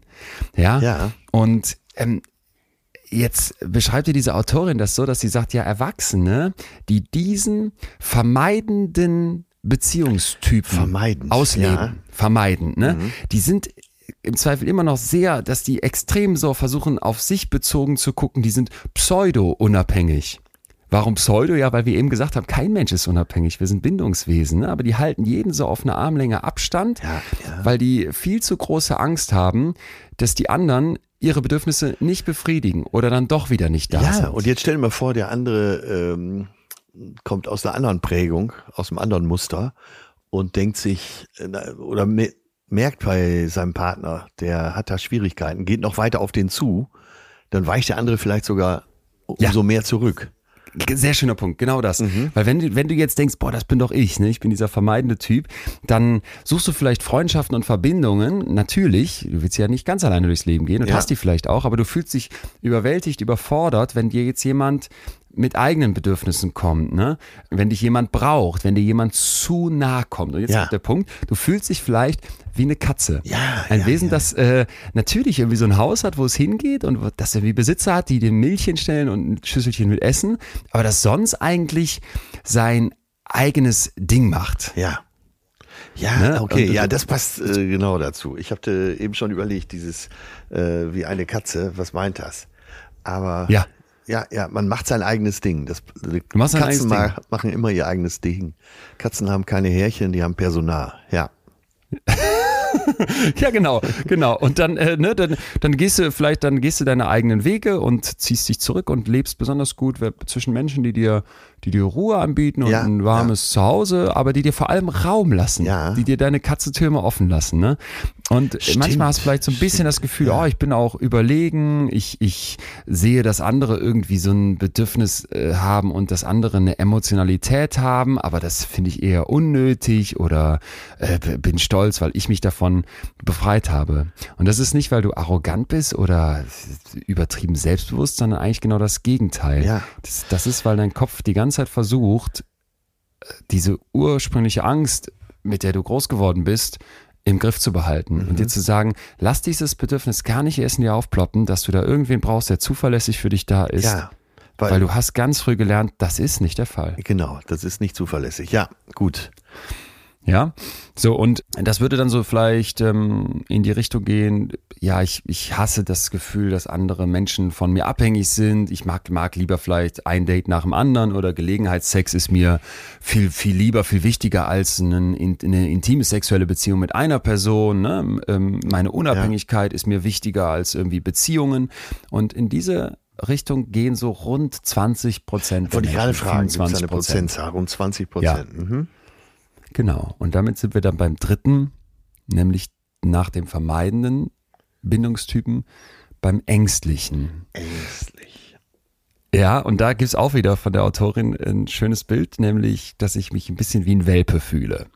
Ah, Ja, okay, äh, ja. Cat. wirst du gleich auch erkennen, vor allem im Kontrast zur Katze. Ich finde das Katzenbild besonders stark. Cat, Cat und Puppy. Puppy. Also dieser ängstliche Verbindungs, Bindungstyp entsteht, zumindest jetzt mal eine Überlegung. Ne? Wir nehmen das Ganze gleich noch unter die kritische Lupe. Aber erstmal ist die Idee, das entsteht, wenn jetzt meine Bezugsperson, meine Eltern, ich nehme jetzt mal immer die Eltern, aber es könnte auch anders sein, unvorhersehbar ist. Unvorhersehbar in der Befriedigung meiner Bedürfnisse. Ja, ja. Manchmal sind die, sind die total da und auch nehmen mich in den Arm, wenn ich schreie und sind, sind, sind liebevoll und machen alles, was ich brauche und dann plötzlich äh, wieder nicht. Ja.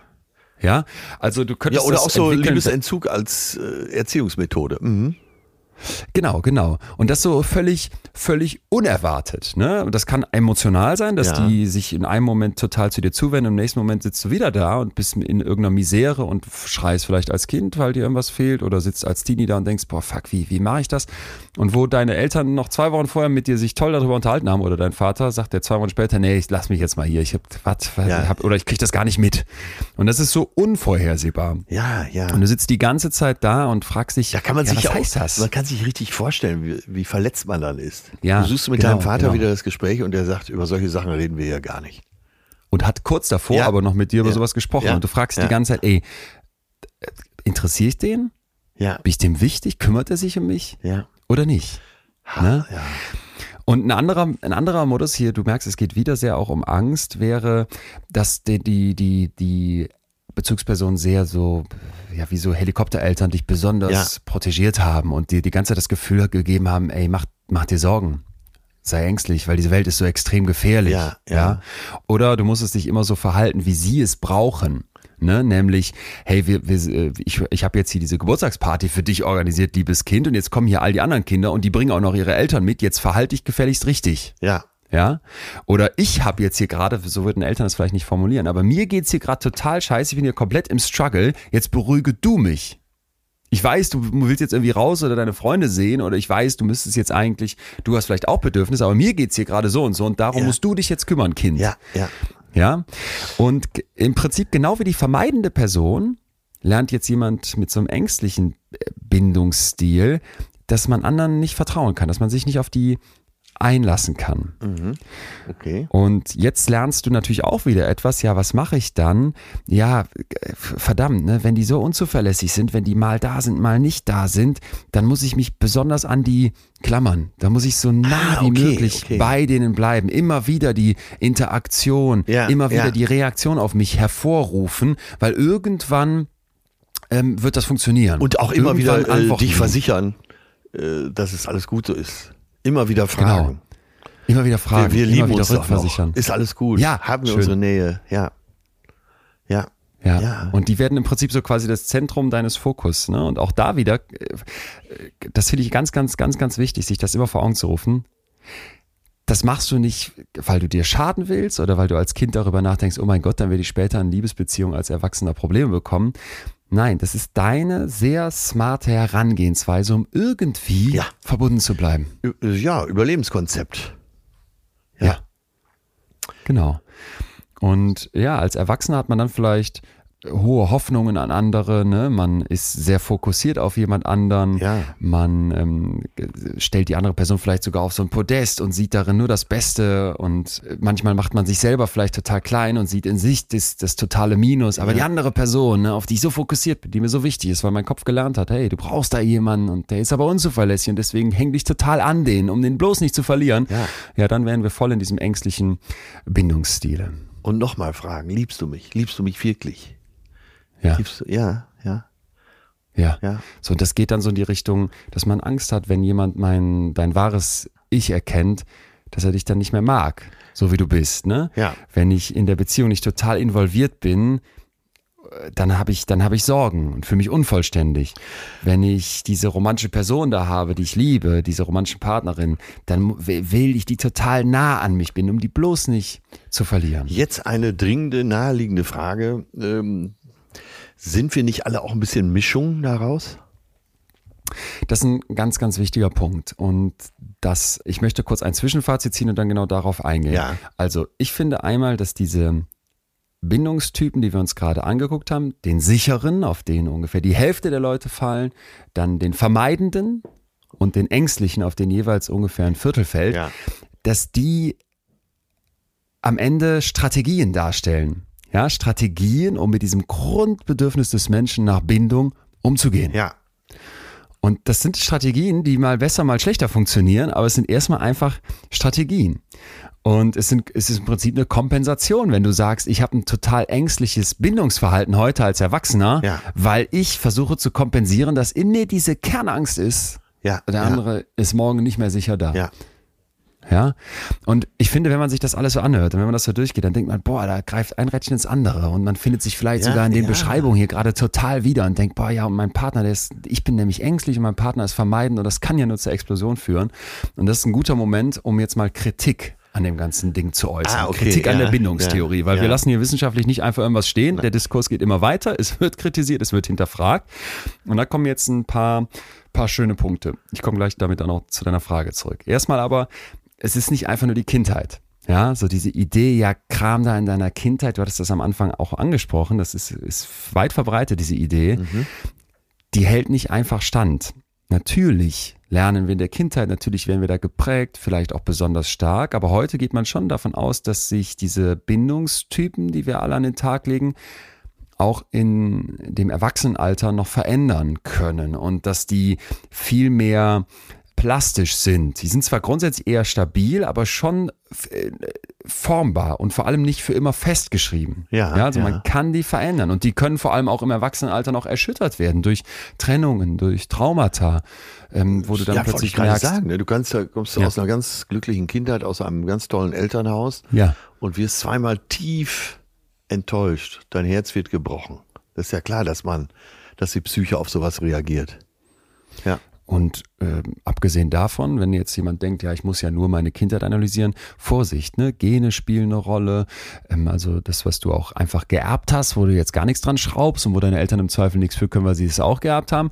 Ähm, Lebenserfahrung, wie du es gerade schon beschrieben hast, du ähm, oder wie das zu den Traumata passen würde, du machst eine Erfahrung im Leben, die dann auch wieder was an dir verändert. Ja. Naja, also ich fand das erstmal ganz wichtig, dass wir uns das klar machen ne? und dass man eben auch Bindungstypen verändern kann, dass man an ihnen arbeiten kann, dass sie plastisch sind. Und da sind wir schon bei dem Punkt, den du angesprochen hast. Ja, bevor ich jetzt sage, okay, ich bin in der Schublade ängstlich oder in der Schublade vermeiden und dann sitze ich da mit allen anderen, die genauso sind wie ich. Vorsicht, Vorsicht, ne? Wir sind wir sind sehr sehr unterschiedlich. Das ich habe immer am liebsten das Bild von Schiebereglern wie auf so einem Tonmischpult, ne? Das kann beim einen mehr, beim anderen weniger sein, das geht von bis, es spielen ganz viele Dimensionen in unserer Persönlichkeit eine Rolle. Also, ich möchte alle warnen, die sagen, ja, okay, jetzt haben die das beschrieben und da hat so viel in meinem Kopf Klick gemacht. Ja, ist doch spannend. Es ist ein erstes Indiz, aber wenn du jetzt ins Internet gehst und irgendwie so ein Quiz machst, um zu checken, welcher Bindungstyp bin ich denn eigentlich? Ah, Vorsicht, Vorsicht, Vorsicht. Ne? Also es ist nicht leicht, seinen eigenen Bindungsstil rauszusuchen. Es gibt dazu Interviewtechniken von Profis angewandt, wo dann wirklich transkribiert wird, wo Stunden Material ausgewertet Ja. werden.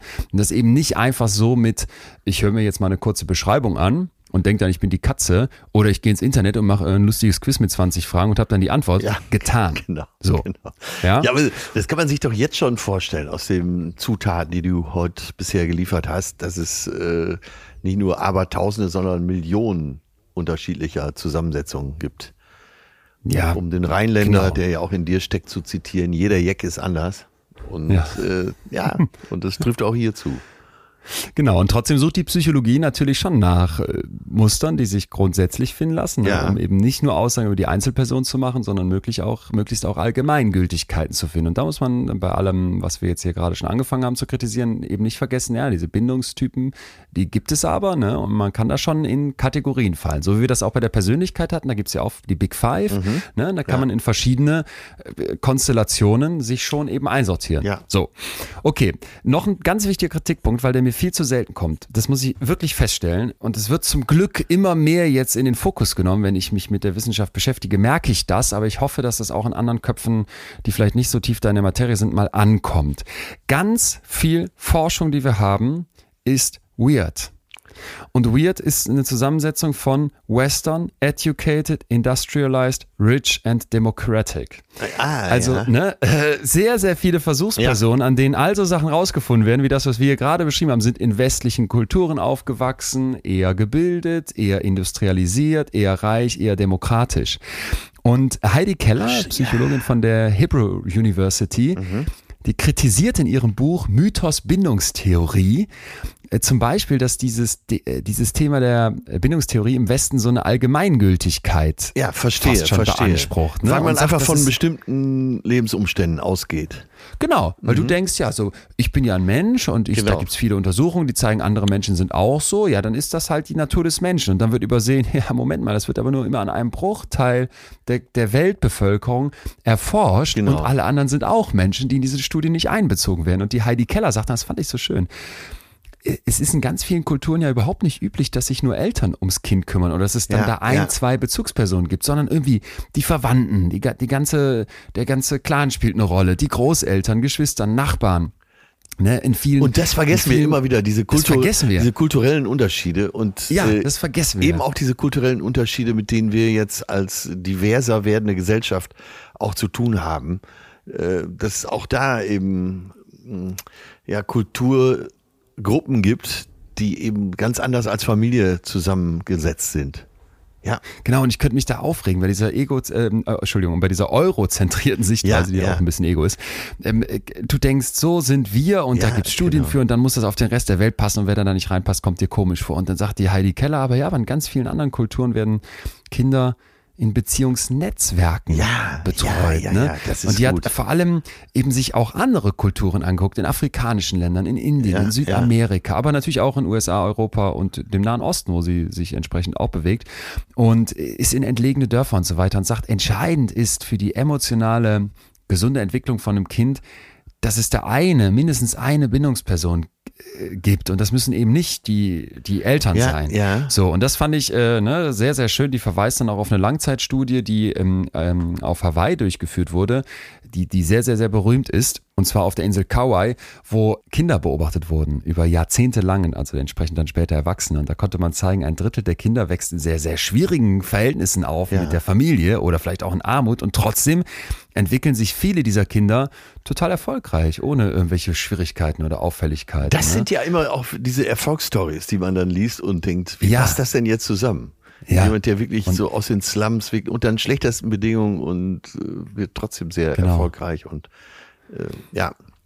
Und eine Theorie ist aus dieser Studie, dass man dann sagt, ja, es ist dann eben nicht einfach nur die Bindung zu Mutter oder Vater, die im Zweifel desaströs ist bei diesen Kindern, sondern Ja. da gibt's ja auch noch Beziehungen zu den Peers, zu den Gleichaltrigen, zu Nachbarn, zu einer tollen Lehrerin, zu im Zweifel Ersatzeltern. Ne?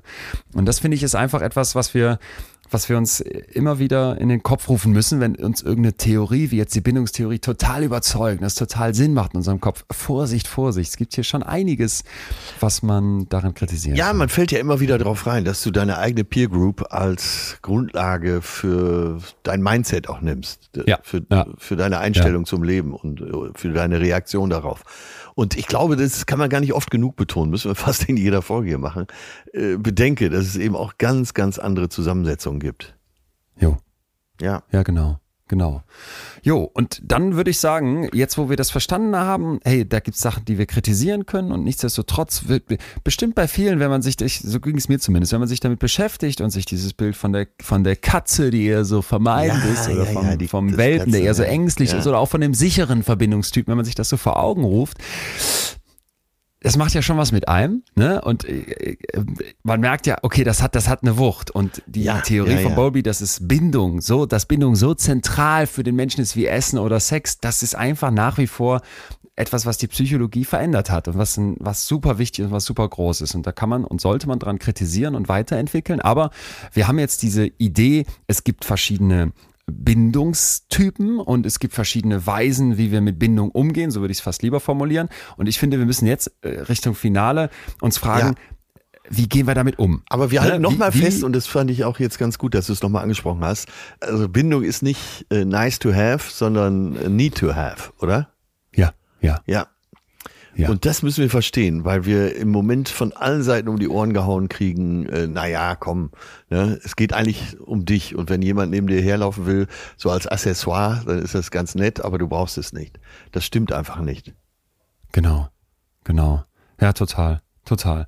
Und das ist schön, dass du es nochmal unterstreichst, weil dann würde ich auch sagen, das verstanden wird ja noch mal wichtiger, dass ich mich frage, wie, wie lebe ich Bindung aus? Was Ja, bin ich ja. für ein Beziehungsmensch? Ja. Ne? Und ähm, so individuell das ist, finde ich, können wir schön die drei Typen, die wir eben besprochen haben, jetzt mal nehmen, um da durchzugehen. Ja, ja. Der allererste und für mich sehr wichtige Punkt ist Vorsicht mit so Labels, die du dir gibst. Ne, das, das schöne Wort selbsterfüllende Prophezeiung Ja. kann dann kommen. Und Ja. ich habe auch Bekannte in meinem Umfeld, da würdest du jetzt von außen, hätte ich jetzt sofort gesagt, wenn ich mir so die Beschreibung von eben anhöre, yo, das ist eine Cat, der ist total vermeidend, ne? Der ist, oh, der Ja. lässt sich nicht ein, der hält alle auf Ab- Abstand. Aber Vorsicht, das ist meine von außen gegebene Beobachtung. Wer weiß, wie es wirklich in dem aussieht. Und jetzt kommt der zweite Punkt.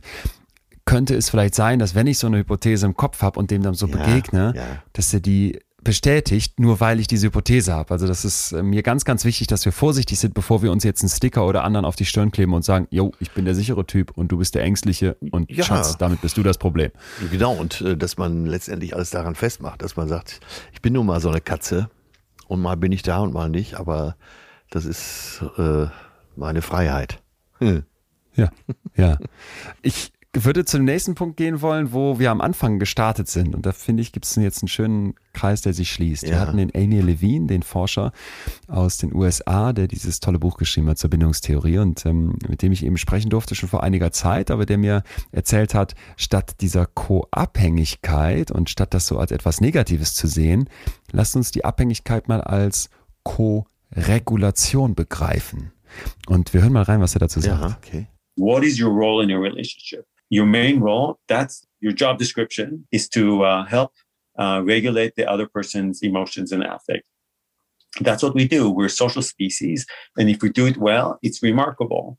We all had that experience. Something bad happens to us and we call someone and we get into we talk to someone and that within minutes they can calm us down there's no Xanax or Clonopin or any uh, medication that can do the job as well as a, a, a secure social interaction. So, Ja, oder? ja, überhaupt, ja.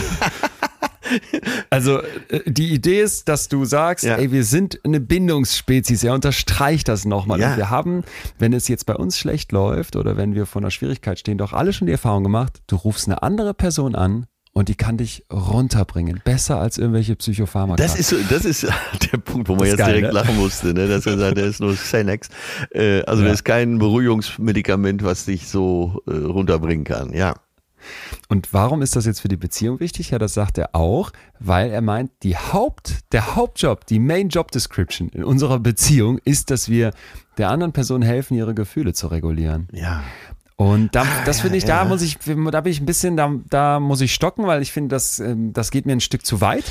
Aber so grundsätzlich zu sagen, hey, ich bin hier mit meinen Emotionen und mit meinen emotionalen Bedürfnissen und da ist ein anderer Mensch, mit dem ich eine Bindung eingegangen habe, weil das uns Menschen so wichtig ist und weil mir das so helfen kann. Und der oder die hilft mir und ich ihr umgekehrt auch, unsere Gefühle gegenseitig zu regulieren. Ja. Ne, mir geht's schlecht, nimm mich in den Arm. Ey, mir geht's total gut, teil deine Freude mit mir. Das ist, das ist Menschsein im Kern und das ist für mich auch das, das unglaublich Tolle an einer, an einer Liebesbeziehung. Ja, und das äh, findet ja auf dem Kleinen statt. Gutes Beispiel gestern. Meine Freundin hatte Stress in ihrem Job und war quasi auf 180. Wir gehen spazieren, so Arm in Arm. Und sie redet die ganze Zeit darüber. Und als wir wieder zu Hause waren, nach anderthalb Stunden, ging es ihr wieder gut. Und Ah, okay. das, ja, und genauso ist es ja gemeint. Ja. Ne? Ja, das ist ja quasi dieses Handhalten äh, in einer Gefahrensituation. Ja, stimmt, schön. Da, da passt auch das, was wir eben ganz am Anfang bei dem sicheren Bindungstypen gesagt haben.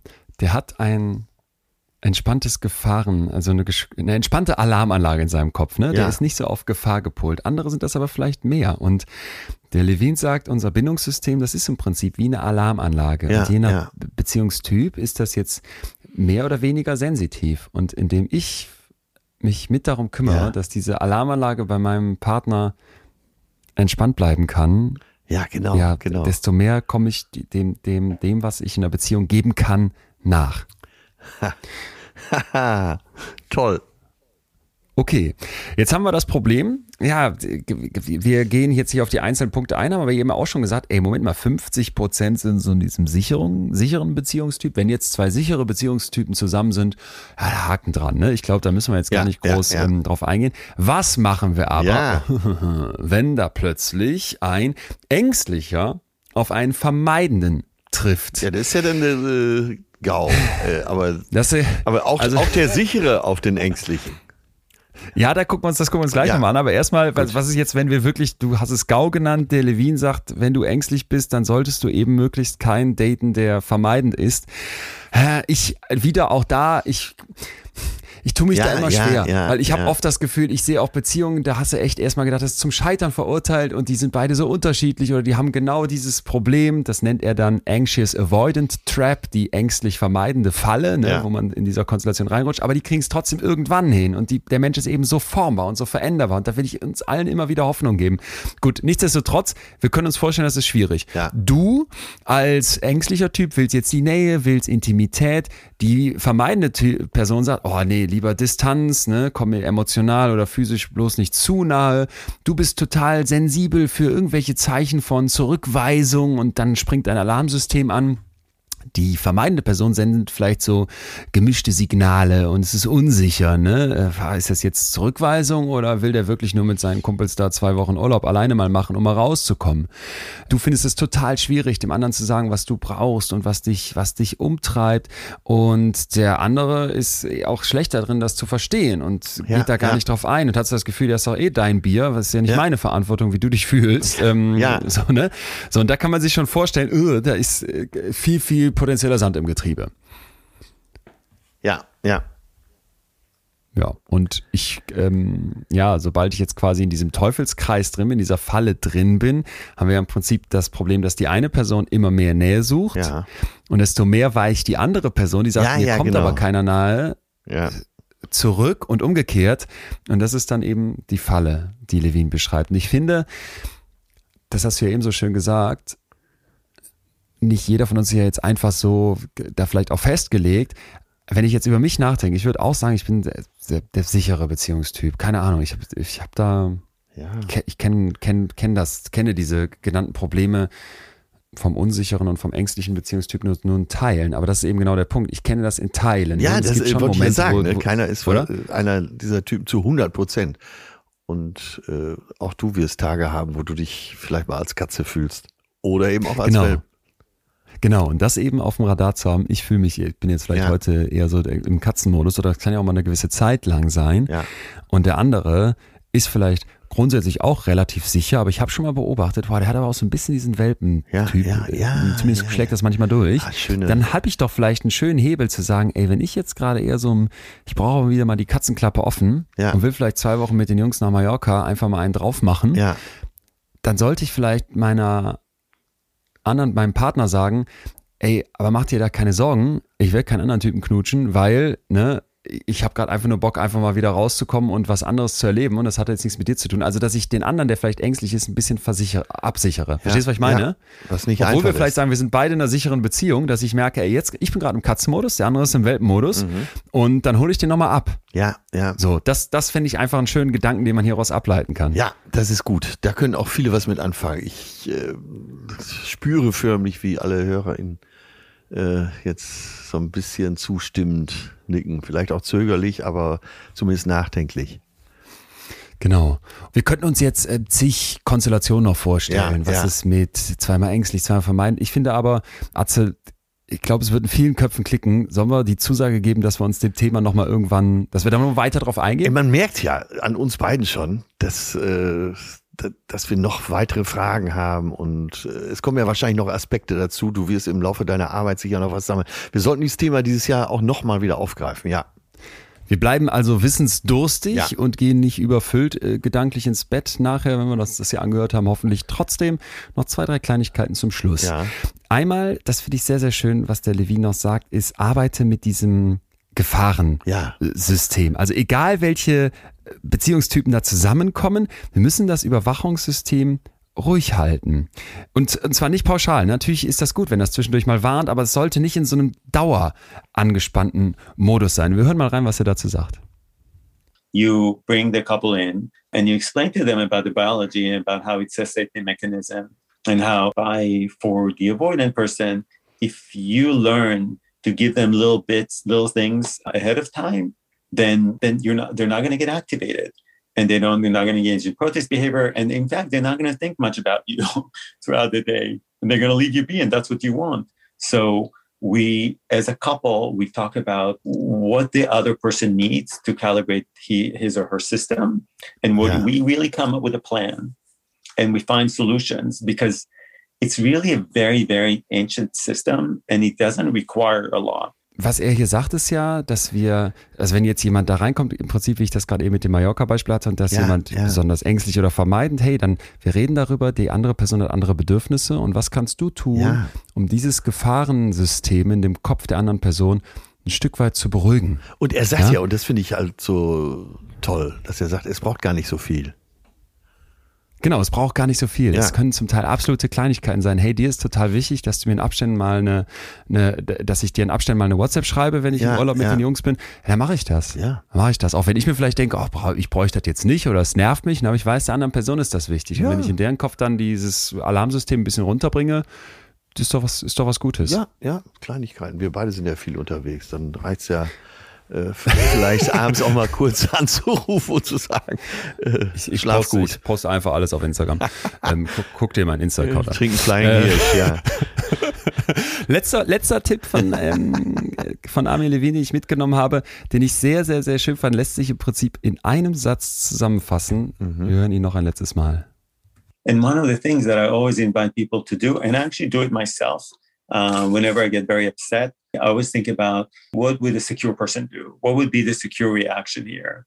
And I think that's such a helpful question before you're going to storm out, before you're going to slam the door, before you're going to say Yeah, something yeah. mean to someone, before you're going to ignore someone, Yeah. right? What would a secure person do? Was würde eine sichere Person tun? Was würde eine Ja. Person mit einem sicheren Bindungsstil, ein sicherer Bindungstyp, was würde der machen? Ja. Und Atze, ich kann dir sagen, ich habe das, ich habe das so, so oft mittlerweile schon, dass ich das mit Leuten, dass ich das Leuten teile und sage, wir alle kennen wen. Ja. Jeder zweite ist so. Ja, ja. Und du spürst das doch auch Ja. und kannst dir doch von den Leuten was abgucken. Und dann fragst du dich, bevor die Tür zuknallst oder rausrennst oder ausrastest und die andere Person vielleicht irgendwie beleidigt sogar, was würde jetzt ein sicherer Bindungstyp Ja, hier ja. machen? Und Das, find, das fand ich, das ist also das ist etwas, was ich aus diesem Gespräch mit dem Forscher nie vergessen werde. Tja. Ach, ich nehme heute so viel mit. Das ist allein zu wissen, dass es diese unterschiedlichen Typen gibt und sich selber zu hinterfragen, das ist doch äh, eine tolle Konklusion, oder? Ja, ich bin, äh, ich hatte auch das Gefühl, das Thema ist, es macht was mit einem. Ja. Es, es macht, es, ich finde eben auch, weil der Bowlby da drin vorkommt, weil dieses Humanistische drin vorkommt, weil wir wirklich Ja, etwas ja. über den Kern des Menschseins lernen, was kulturunabhängig ist, was universell ist, nämlich der Mensch braucht Bindung. Das, das, äh, das passt auch irgendwie in diese wahnsinnige Zeit. Oh Mann, und heute Abend wird man uns fragen nach unserer Beziehung. Im Kölner Treff. Meinst du? Bist du, bist du vorbereitet? Ich warte auf nur auf diese Fragen Frage. von Bettina Böttinger. äh, Was fühlen Sie? ich, ich, äh, hast du auch ein Vorgespräch? Ja, ich hatte auch ein Vorgespräch, obwohl ich schon oft da war, aber konnte meine Redakteurin nochmal erstaunen. Okay. Ja. ja dann, dann verrat mir noch nicht zu Nein, viel. nein, will, nein, ich muss ja will ja Spannung da e ehrlich mit dir talken. Richtig. Dann freue ich mich, dass wir uns heute Abend sehen. Ja. Ich freue mich, dass wir uns nächste Woche hier wieder hören.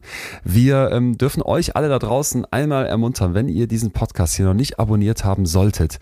Ähm, man denkt jetzt vielleicht, auch, warum soll ich da in der App auf Abo klicken? Ja, ihr gebt uns ein Zeichen, dass das, was wir machen, bei euch ankommt, dass euch das was gibt. Und ehrlich gesagt, das ist, glaube ich, für, äh, zumindest für mich gesprochen, du Atze kannst ja selber was Ja. dazu sagen, aber für mich ist das ein totaler Antrieb, neben den vielen Nachrichten, die ihr uns schickt, über Mail oder über Instagram, echt ein Punkt, wo ich so denke, boah, deswegen mache ich das. Oder deswegen Ja, mache ich das auch, ja, weil, ne, weil du wirklich das bei Leuten bewegen kannst. Und ähm, Das ist immer mein, mein. Grundgefühl dazu, dass ich immer denke, Ja. oh Gott, Ja. wie groß ist die Gemeinde und, und das zeigt ja auch, dass ihr eben Interesse habt, in, auch in der Breite. Ja. Und das haben wir letztens schon, wir Schulden, wir haben noch Schulden bei euch, weil wir haben irgendwann mal angekündigt, ähm, wenn man diesen Podcast abonniert, wird man ja auch als erstes informiert über neue Folgen. Also man hat direkt was davon. Es sollte, sollte, nee, so sage ich es nicht, es wird demnächst eine Sonderfolge geben. Die haben wir schon vor einiger Zeit versprochen gehabt, aber wir werden dieses Versprechen natürlich auch noch einlösen, denn ähm, aufgeschoben ist nicht aufgehoben bei uns und ähm, es lohnt sich also doppelt. Wir würden uns freuen und äh, sagen ansonsten äh, Tschüss oder hast du noch was, Atze? Nein, ich muss meinen Zug Herzen. nach Köln kriegen. Ah, okay, äh, bleibt okay, uns gewogen düst- und wie gesagt, abonniert uns. Äh, ja, und wir umarmen euch zumindest mental alle. Alle Katzen, alle Welpen und alle Sicheren da draußen. Wir hören uns wieder. Bis nachher. Tschüss, Ciao. Atze. Tschüss. Das war Betreutes Fühlen. Der Podcast mit Atze Schröder und Leon Winscheid. Jetzt abonnieren auf Spotify, Deezer, iTunes und überall, wo es Podcasts gibt.